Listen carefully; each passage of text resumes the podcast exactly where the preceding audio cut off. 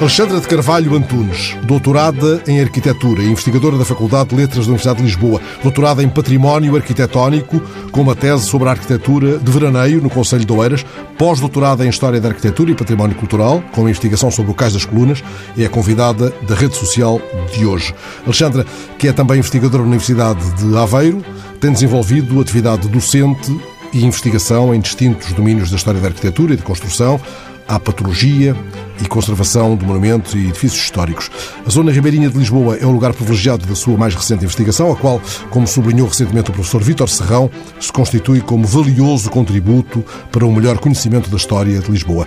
A recente reedição aumentada do seu livro Cais Real de Belém e Cais da Pedra no Terreiro do Passo planos de Dom João V para a Marinha de Lisboa, é o pretexto próximo para esta conversa. Boa tarde, Alexandra. Esta investigação uh, sobre os antigos cais de pedra da cidade de Lisboa obrigou-a uh, a recuar a muito antes do século XVIII, ainda que este seja o período central do seu estudo, ou não teve de ir lá muito atrás? Boa tarde, Fernando. Um, Permita-me que, antes de dar essa resposta sobre uh, a cronologia, que faça aqui a leitura de uma pequenina citação que abre este tal livro, de, é uma citação de um livro uh, de Fonseca Mendes, em que ele diz: Em cada passo que dá, na zona ribeirinha lisboeta, logo o estudioso atacado pela paixão da arqueologia encontra um motivo de investigação.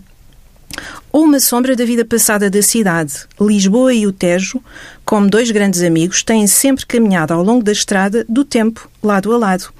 E é mesmo este o mote da minha investigação, uh, que começou da minha investigação sobre os cais e a faixa ribeirinha da cidade, que começou com o Cais das Colunas em 1996, mas uh, ao longo de tantos anos acabei por fazer uh, investigação diversa e recuar muito para perceber o contexto, as necessidades de, da população, porque o cais, como nós agora o vemos, é somente um monumento, é um sítio interessante onde os turistas vão. Tirar fotografias. Sim, molhar os pés no hum. rio e, e andarem ali à vontade, mas na verdade tinha uma função e uma função clara, e era uma função de sacrifício até, porque até na década de 1950 ali, ali estavam os eh, cacilheiros. Ainda há imagens há fotografias, disso. Há fotografias com dois cacilheiros, um de cada lado do cais. Exatamente. Por isso, eh, a necessidade de, eh, de haver locais de embarque e desembarque de pessoas, de mercadorias, eh, para as emergências e não só, sempre foi uma necessidade e, portanto, recuei, recuei bastante.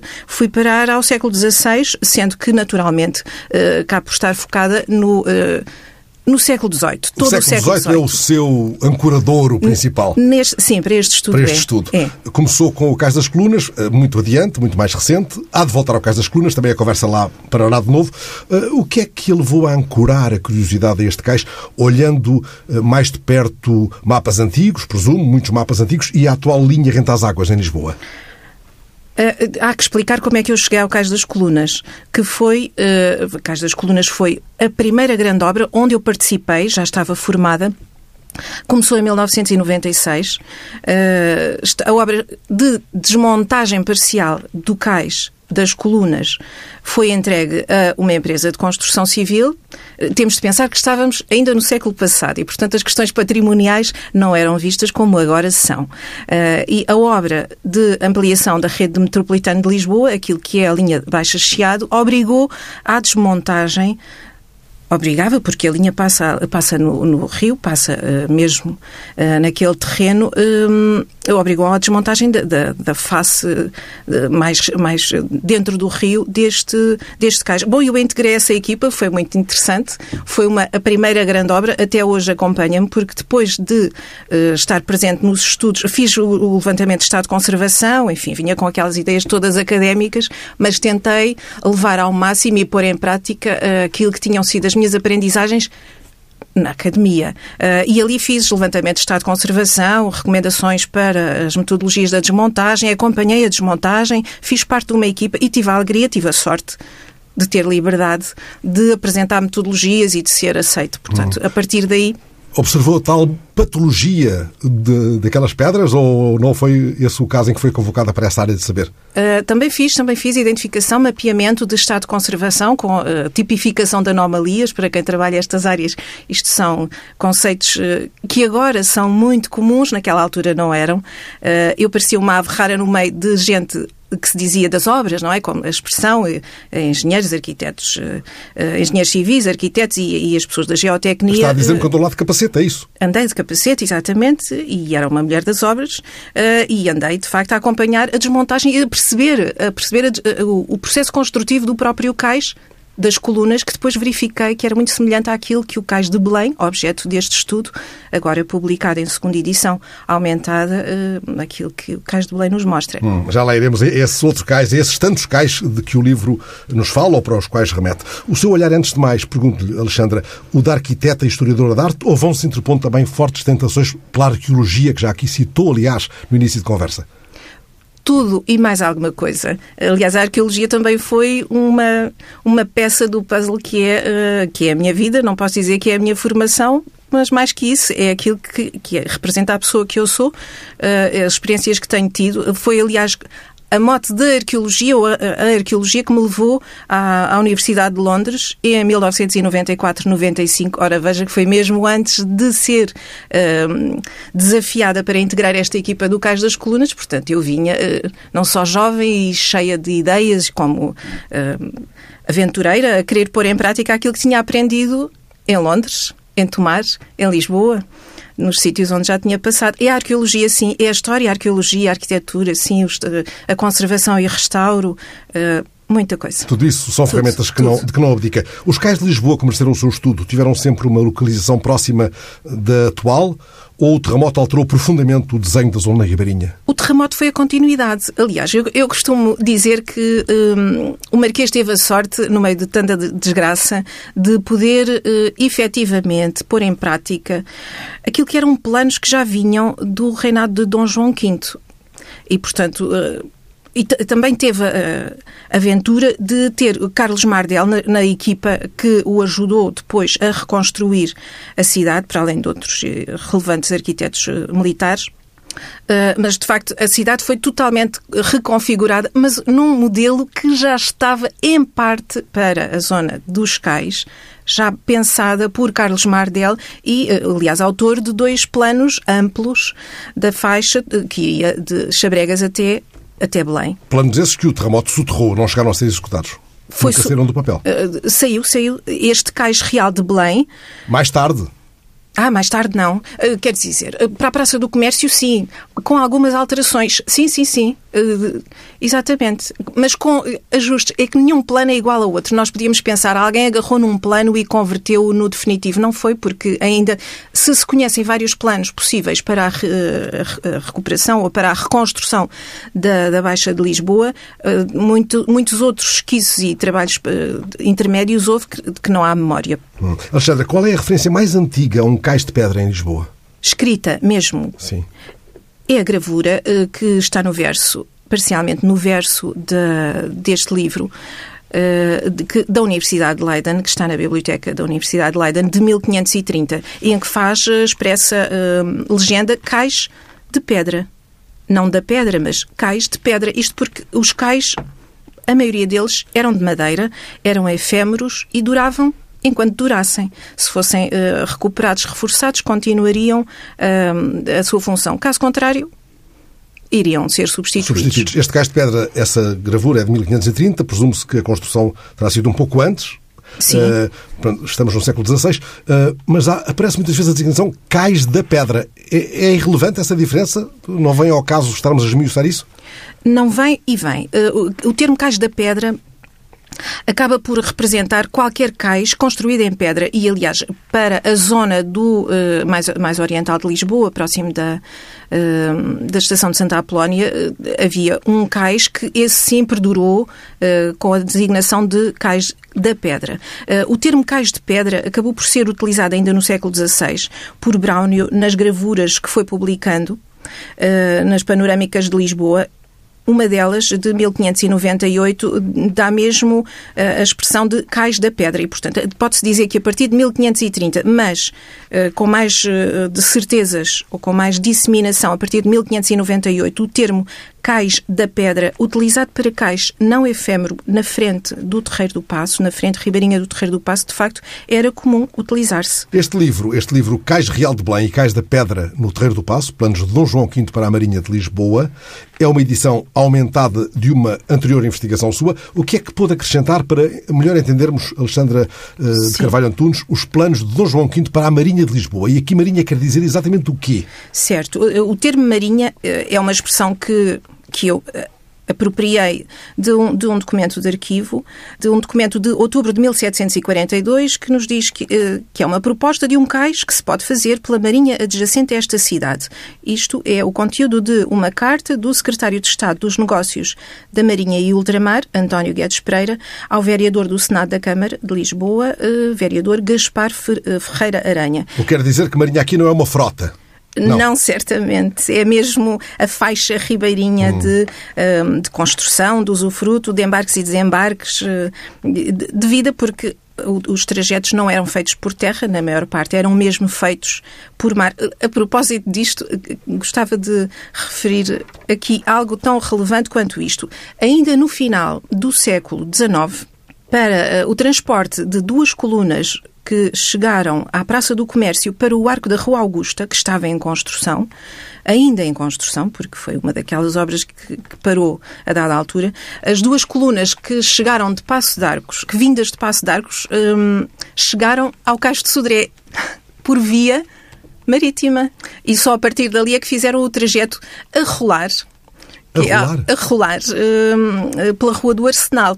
Já uma vez fiz uma intervenção a respeito desta, desta curiosidade, mas de facto a utilização do, do, da via marítima como meio de transporte era comum. Aliás, se virmos uh, as necessidades de materiais uh, linhosos, como os pinhos para as estacadas de pinho, de, que, era, que foi necessário uh, fazer e a partir logo do fim do século XVII em Belém para a contenção das margens, o pinho vinha em geral da Azambuja ou de Salvaterra de Magos. Através da Vala da Zambuja? Exato, eh, eh, por via, eh, uhum. por rio, por claro, rio. Portanto, claro. era a forma de se circular. Uhum. Até o gelo dos noveiros reais lá da Serra de Montes Também vinha... vinham para fazer gelados na corte Sim. em Lisboa. Quantos cais de pedra houve afinal neste terreiro do Passo? Muitos. Pelo menos dois que se consigam uh, identificar quanto ao local e à cronologia. Eu disse Terreiro do Passo, mas deveria ter dito Praça do Comércio? Não, não, ao contrário. Ah, disse bem. Ao Terreiro contrário. do Passo. A Praça do Comércio é uma criação pós-terremoto. Então vá, vamos recuar do... antes do terremoto Antes, antes do terremoto, tínhamos o, que, uh, o cais que já referimos, o cais de pedra que, que nos aparece nas gravuras de Braunio e naquela gravura de 1530 uh, de, da Universidade de Leiden, e também um cais na, ao lado, no Terreiro do Passo, que era para ser um projeto de Custódio Vieira e acabou por ser, isso sim, um projeto de, assinado por Carlos Mardel, que tem a data provável de 1746, em frente ao edifício da Alfândega do Jardim do Tabaco. E era, de facto, assim assinado por Mardel, com a, a referência de cais da pedra. Ora, isto significaria que o cais teria sido deslocado, se fosse a substituição do primeiro, este teria sido deslocado para a zona oriental bastantes metros, umas uhum. dezenas de metros. Uhum. Belém e Terreiro do Passo da Ribeira, aliás, encontra-se a designação Terreiro do Passo da Ribeira.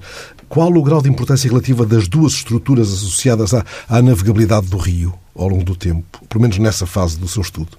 São dois territórios reais, reais da Casa Real ou territórios em que a Casa Real uh, acabava por ser o principal cliente de embarques e desembarques. Uh, óbvio que subjacente havia o fornecimento de tudo, tudo o que fossem mantimentos e tudo mais, e todas as pessoas, serviçais, etc., mas principalmente os embarques e desembarques das pessoas reais, como se dizia. O que é que resta hoje na linha d'água estou a dizer assim, dizendo de uma forma pouco, pouco científica, da chamada Quinta da Praia, tal como ela existiu nos finais do século XVII.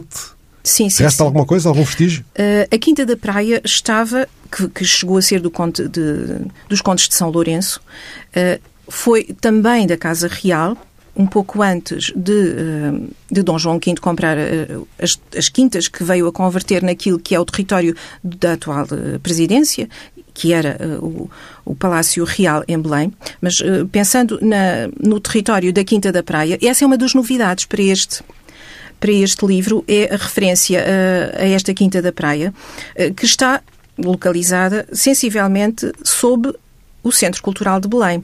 E que tinha também uh, alguns embarcadouros simplificados, não eram cais, eram embarcadouros simples. Estarão alguns vestígios uh, sob o próprio uh, estacionamento do CCB, sim, e também soube eu que alguns blocos desses cais de pedra ainda existem uh, num armazém, num, num, numa zona ao lado do próprio CCB, a uhum. aguardar futuro. Havia ali um cais e havia ali um palacete.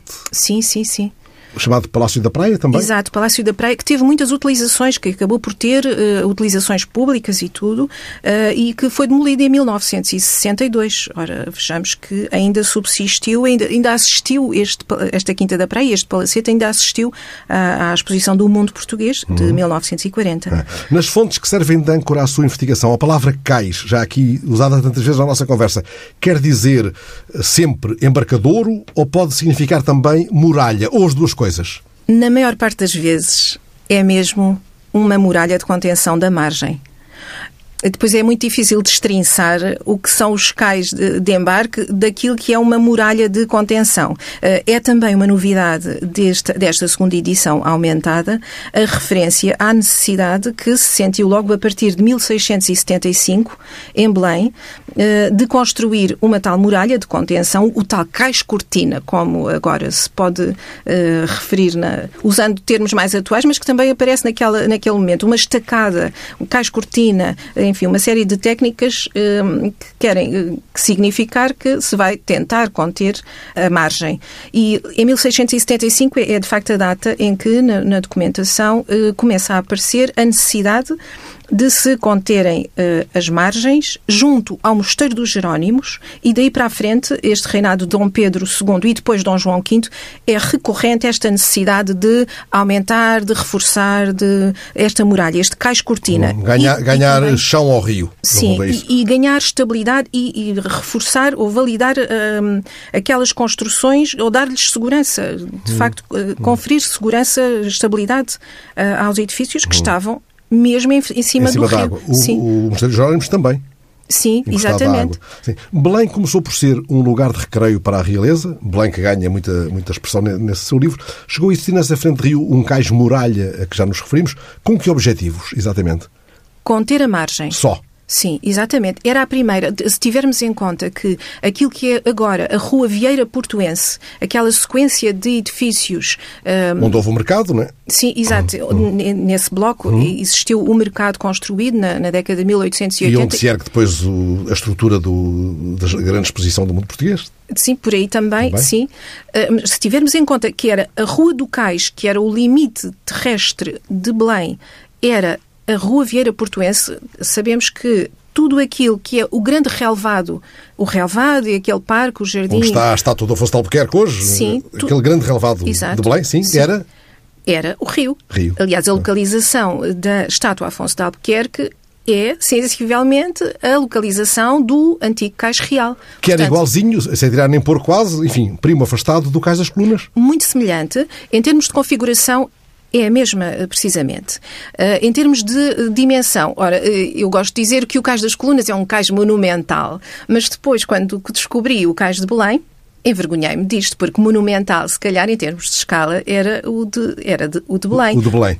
Que era muito maior. Hum. Tínhamos em conta que, em linha de costa, a largura máxima do Cais das Colunas é de 45 metros e o Cais de Belém tinha como largura máxima na linha de costa cerca de 75 metros. É quase uma miniatura o do Cais das Colunas. E podemos dizer que ele replicou o outro ou não? Eles foram os dois projetados à mesma data. Mas construído mais tarde, o Cais das Colunas. Sim, hum. exatamente. O, o Cais eh, de Belém Cais Real, não se pode Sim, dizer o Cais de Belém. Respeitinho, Cais, respeitinho. Cais Real de Belém, assim vinha no projeto de Mardel, uh, foi construído e concluído, segundo as fontes, é concluído em 1753. Ali portanto, à beirinha do terremoto. Claro. Subsistiu uhum, ao uhum, terremoto uhum. e, e a, apareceu ali como um, um, bom exemplo a seguir. É. O Cais das Colunas foi construído, a, a, construção do Cais das Colunas dependeu também da conclusão do aterro e as fontes também me dizem, e faz parte do próximo uh, grande estudo acerca do Cais das Colunas, contar estes pormenores Alexandra, chegou a existir, já que fala de, de, das lutas para que o cais de Belém sobrevivesse, uh, porque ele terá sido abanado, pelo menos pelo terremoto, né?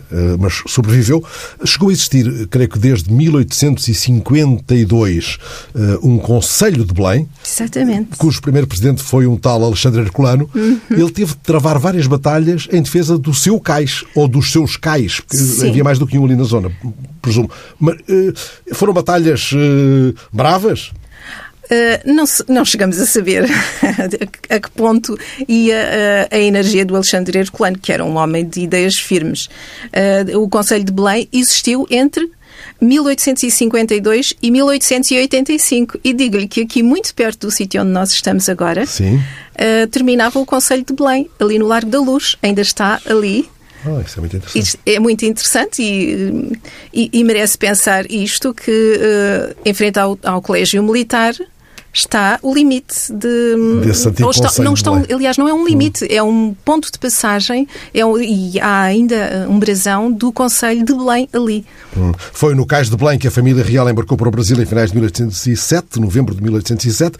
Não por acaso foi ali, isso também dá um estatuto especial a este lugar.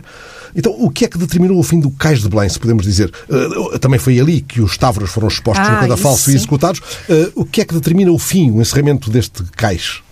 Uh, o que determina o fim foram as obras do Porto de Lisboa. Uh, mas eu creio que uh, havia uma certa marca negativa daquele cais por ser o local de, do suplício dos Távoras. Aliás, esta informação raramente consta tive muita dificuldade até em marcar uh, esta informação como uh, verdadeira e, portanto, já me socorri várias vezes das fontes escritas uh, e não há nada a fazer porque as pessoas que o escreveram estavam lá e assistiram e, portanto, quem escreveu sabe bem que foi precisamente no semicírculo do uh, extinto Cais Real de Belém, que não só partiu a família real em 1807, mas também em 1759 uh, foi o suplício dos, uh, dos Távoras. E, e, mais, e muitos mais embarques e desembarques. Temos o desembarque de Dom Miguel em 1823, ali, por exemplo. Uhum. E depois do, do cotidiano da família real é interessante verificar vindos de Vila Viçosa, vindos de, ou a, part, a partir de Belém para um, algum destino. Era a saída, da, a carreira saía ali do... Era o fim, o fim de linha. E com o fim deste cais, ganha força o Terreiro do Passo? Ou, ou uma coisa não implica a outra? Não implica mesmo. Aquilo que eu vejo, ainda falando do, do cais de Belém, uh, ele acabou por ser sacrificado por ordem uh, ou por via da, da das obras do, do, Porto de Lisboa, do novo Porto de Lisboa, uh, da última década do século XIX. Mas ele já estava em péssimo estado. Aliás, há um relatório da, de um técnico da Câmara que dá conta que em 1879 ele já apresentava grandes fissuras. Portanto, também foi uma forma de já não haver essa responsabilidade de manter o cais. Para além de que, a partir do momento em que temos eh, caminho de ferro, outras vias terrestres, já deixa de fazer sentido. Mas acabou por ser um local muito interessante e eu creio que foi mesmo o ano de 1886 eh, em que o cais eh, real de Belém acabou por ter grande destaque por ter sido no Palácio de Belém, um, o local escolhido para uh, viverem o, o, jovem casal que estava a casar em maio desse ano, uh, o futuro uh, Dom Carlos I e Dona Amélia. Dona eles, Amélia. eles, viveram ali, ali nasceram sim, os seus filhos sim, e sim, tudo mais. O Cais das Colunas, entretanto, ganha também esse estatuto nobre. basta lembrarmos que foi ali que desembarcou a Isabel II, por exemplo. Foi ali que chegou Gungunhana, Sim. Foi um momento importante na, uh, mediaticamente. Uh, portanto, é, esse estatuto de grande dignidade institucional é também conferido ao Cais das Colunas, não é apenas um sítio para os turistas fazerem selfies passado estes anos Exatamente. Houve um grande interregno. Se pensarmos que o ano de 1957, com a chegada de, de Isabel II, foi o último desembarque de pompa. E ele, ela não desembarcou direto no cais das colunas, das colunas. Teve de se montar uma plataforma à frente para uhum. haver mais segurança um e, e, mais sim, área. Claro. Sim, mas até ao momento em que, em 1996, Às vezes custa-me fazer as contas ao tempo, mas de facto já passaram muitos anos. Quando se apresentou aquele projeto, ou quando apareceu aquele projeto do Metropolitano de Lisboa para a ampliação da rede de metro, que obrigava à demolição, à, à desmontagem, não demolição, à desmontagem parcial do cais, surgiu também uma linha de possível uh, aplicação que seria deslocar-se, isto aos dias de hoje, a qualquer patrimonialista ou a, a, qualquer lisboeta ou apaixonado pela cidade ou pela história, chocaria isto, que, isto que eu vou dizer, que era surgiu a hipótese, e de facto ela foi bastantes vezes uh, avaliada ainda, a hipótese de se uh, desmontar por completo o cais das colunas e o deslocar para uh, o cais de Sodré. Ora, isso era uma desvirtuação total e absoluta, era, era, era acabar com o conceito de praça do comércio. Hum, claro. É verdade, é verdade, eu sei que é verdade, mas hum, muita gente não saberá que nas colunas, nas colunas do cais das, das colunas, por isso assim chamado, há inscrições com os nomes de Salazar e de Carmona que Exato. remetem para a viagem presidencial uh,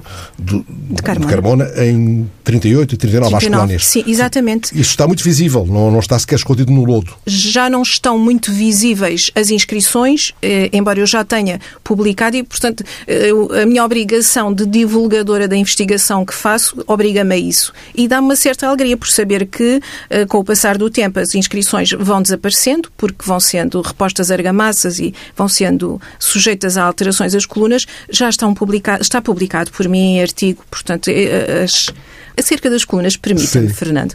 A primeira uh, referência ao termo cais das colunas uh, data de 1800. Hum. Portanto, não é nenhuma criação de Dom Carlos, não é nenhum, não é nada disso. É, é, é, foi assumido, portanto, pelo menos em 1800 já lá estavam as colunas, mas as colunas, eh, já, já várias vezes uh, pensei esta questão. Uh, quando pensamos no caso das colunas, pensamos que ele é o autêntico, que aquelas são as colunas iniciais. Ora, absoluta uh, falácia.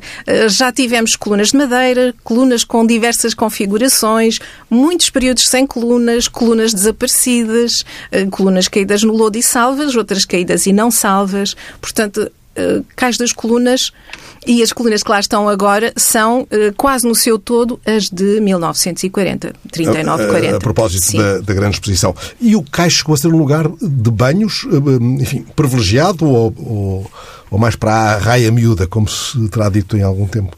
Os, os banhos da barca Muita, muitos textos satíricos se escreveram Sim. acerca dos banhos da barca. Eh, aliás, até dizia-se isto. Muitos casamentos se fizeram na barca, mas também muitos já se desfizeram. Portanto, a barca era um local onde se juntavam desde as senhoras que vinham vestidas com as melhores sedas até uh, as pessoas que iam ali uh, fazer a sua terapia uh, de banho de rio sem terem o mínimo de condições, mas a acreditar piamente que o banho de rio, de um, de um rio que não era já tão puro quanto quanto isso, uhum. porque era também zona de despejo. Seria retemperador de alguma coisa. Exato, era, o, era o que circulava. O Cais das Colunas servia como, a dada altura, serviu na segunda uh, metade do século XIX ainda, servia como ponto de paragem e de embarque nos botes que levavam as pessoas para as barcas que estavam fundeadas mais eh, dentro do rio, hum. mais uh, lá. Alexandra, Alexandra Carvalho Antunes está a procurar financiadores e entidades apoiantes para uma investigação uh, sobre a reconstrução de Lisboa após o terremoto de 1755. O que é que dificulta o aparecimento desses apoios com os quais deixou de contar, aliás, desde 2016? Eu sou tão somente um caso entre tantos de investigadores que se doutoraram e pós-doutoraram em investigações que todos acreditávamos que eram, que eram válidas, ao mesmo tempo que estávamos também conscientes de que estaríamos a fazer um caminho e, de facto, chegamos a um ponto em que o caminho não dá a lado nenhum. Mas Tenho... esse caminho já lhe mereceu um louvor da entidade europeia a que foi submetido o seu pedido de apoio. Sim, sim, sim. Uhum. Claro que eh, é bom para quem investiga saber que é lido, saber que o nosso trabalho é valorizado. Eh, é óbvio que todos temos eh, de financiar as nossas vidas nas questões mais comezinhas do dia a dia. De facto, este projeto que o Fernando referia da reconstrução de Lisboa surge, é um projeto que está bastante desenvolvido. Aliás, na fase inicial em que decidi apresentá-lo à União Europeia, European Research Council para financiamento, passei três meses seguidos a trabalhar na construção desse projeto. Portanto, a partir daí já o uh, desenvolvi ainda mais, mas uh, é mesmo um projeto que surge na continuação do, da grande investigação que será publicada em parte em 2020 e depois com um grande volume em 2021, acerca do Cais das Colunas e de todo esse contexto uh, da Lisboa Ribeirinha, mais do, de, de, da, da frente do Terreiro do Passo, Tem também do Comércio. vários livros em preparação, já falámos deste em grande, em grande parte da nossa conversa, mas uh, vem um terceiro livro que deverá chamar Monte Estoril, que retoma sim. um estudo anterior sobre a família Anjos. Temos já muito pouco tempo para falar disso, mas não queria sim, sim, que saíssemos daqui sem, sem abordar essa, essa família, que deu origem a um livro seu, em rigor sobre a dinastia familiar Anjos, assim é que será correto designá-la, e o sonho associado de uma estância balnear. Esse sonho esfumou-se?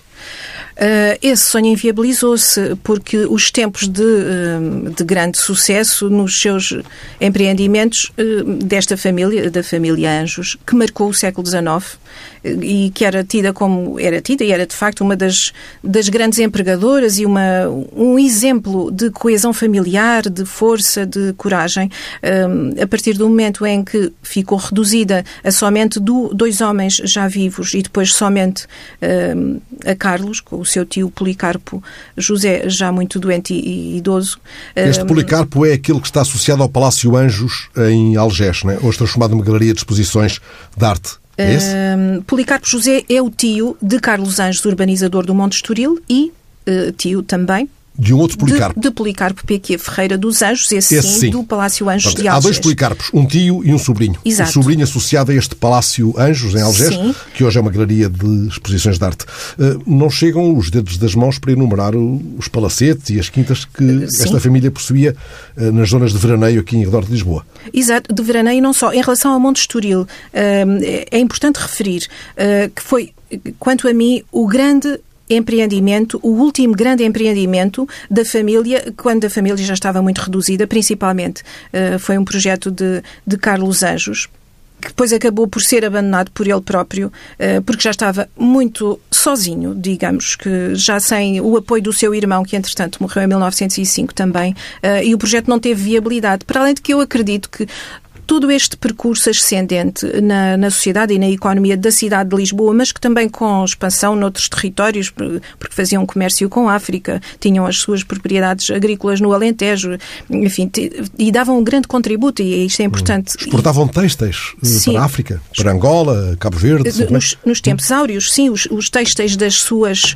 fábricas ou das fábricas em que eram diretores ou grandes acionistas, a Companhia do Fabrico de Algodões de Chabregas, que era produtora e que teve Flamiano Anjos como uh, um dos principais diretores. Aliás, existe a Vila Flamiano uh, ainda aos dias de hoje, que foi construída logo à data de, de morte de, de, de, Flamiano em 1886. Uh, eh, era um bairro operário, mas esta fábrica foi um caso exemplar e é um caso exemplar de uh, apoio social e de tentativa de alfabetização e de apoio aos menores, de aprendizagem, uh, de, de, ensino de, dos saberes. Mas pensando ainda uh, nas, nas exportações, exportavam sim, nos tempos áureos, nas décadas de 60, 70, e um pouco 80, exportavam principalmente os algodões que fabricavam, mas também aqueles que transformavam na fábrica de Alcântara, Anjos e Companhia, de tinturaria, tinturaria e estamparia de algodões. E depois uh, assisto já neste, neste livro que acaba em 1909, já se assiste àquilo que é o início do declínio da família e dos seus negócios. Uh, se no início, se nestas décadas de, de 70, por exemplo, uh, tínhamos principalmente os algodões uh, a serem exportados em grande, grande escala, passamos uh, já para o ano de 1905 a ver que as exportações da firma comercial Anjos e Companhia, fundada em 1833, por um tio dos, dos então uh, sócios que, que, geriam a casa. E é um, é um caso muito interessante. É de facto um caso de uma família que por via de muito apoio e de algumas sortes, conseguiram erguer-se. Mas referindo-me àquilo que eram as mercadorias exportadas nos tempos em que já os algodões não lhes permitiam subsistir, eram exportadas de facto por eles. Eh, surgem nos uh, registros da alfândega em, em 1905 algumas chitas e lenços, mas também, veja-se, açúcar, arroz, bacalhau, cerveja, louças, uh, camas de ferro, tomate, solas, sabão, tâmaras, pimenta, papel de fumar, enfim. Sim. E, e assim construíram são. uma fortuna que tentaram uh, usar para, para a criação desse grande empreendimento do Monte Estoril. Uh, foi o maior sonho uh, não realizado. Não realizado desta família? Foi, de facto. Desta família, principalmente do Carlos Anjos, se bem que o seu irmão Policarpo, eles, eles irmãos, ambos de apelidos PQ Ferreira dos Anjos, um, já nasceram, eles bem o diziam, uh, já nasceram quando a família estava a melhorar da su a sua condição de vida. Um, uh, acabaram por, ao mesmo tempo, não conseguir manter esse ritmo e tentar. Também tiveram muito, muitos filhos e isso foi péssimo. Se tivermos em conta que distribuíram de facto o património. Um, acabaram por ser os últimos casos de sucesso desta família e o projeto do Monte Estoril que, que, está também em curso. Esperemos que seja publicado no ano que vem, logo se verá se há condições para isso. Uh, o projeto do Monte Estoril foi à falência. Hum. Este Carlos Anjos tinha também uma quinta na Luz, aqui muito perto de, das Torres de Lisboa. Por acaso não seria nestes terrenos onde se erguem hoje as Torres de Lisboa, onde conversamos, não? não? É mesmo ali ao lado. Do outro lado da Estrada da Luz. Exatamente. Havia uma entrada para essa quinta, chamada Quinta Montalegre, Sim. pela Rua dos Soeiros? Exatamente. Uh, agora que olhamos para este, este conjunto de prédios, não imaginamos que eram olivais, adegas, edifícios de produção, uh, pomares, muitos poços. Uh, era um território, a Quinta de Montalegre, na verdade, agregava oito quintas que foram sendo, mais uma vez, foram sendo adquiridas e, e acabaram por formar um conjunto que esse sim chamou o nome, uh, se utilizou o nome de hum. Quinta de Montalegre. Passava aqui rente às, às Torres de Lisboa, na Estrada da Luz, e até, até Carnide, para aí? Não, para as azinhagas ali de Carnide? Sim, eh, não tenho os limites bem definidos porque, ah, da mesma forma que a quinta foi crescendo, também foi sendo uh, amputada, reduzida na sua, na sua área. Uh, há um texto muito engraçado do jornal A Bola, se me permite, que à data de construção do primeiro estádio da Luz, que dizia onde agora existem uns olivais, e depois já não me recordo, havia um adjetivo assim, uns olivais desinteressantes, ou que já não têm produção, irá surgir então este grande empreendimento. Portanto, temos mesmo de pensar numa uh, zona de olivais, que era. Que pertencia também à família. Sim, exatamente. Esta família associada, por exemplo, ao Palácio Valenças, em Sintra. Exato. E a tantos outros locais de veraneio ao longo, ao longo desta linha. Pedroços, Lisboa Pedroços, por aí fora. Sim. lugares frequentados Cascais. pela Rainha Dona Maria Pia, pelo Fontes Pereira de Melo, que eram vizinhos destes anjos, que Sim. vieram de Cabeçudo, da Sertã. Exato, da Sertã, exatamente. Alexandra, muito obrigado por ter vindo uh, à rede social. Alexandra Carvalho Antunes, doutorada em Arquitetura, investigadora da Faculdade de Letras da Universidade de Lisboa, doutorada também em Património Arquitetónico, com uma tese sobre a arquitetura de veraneio no Conselho de Oeiras. Muito obrigado por ter vindo. É Obrigada. Com, com conversas como esta que uh, fazemos alargar e enriquecer a nossa rede social. A edição de som desta nossa conversa foi, como sempre, de Miguel Silva.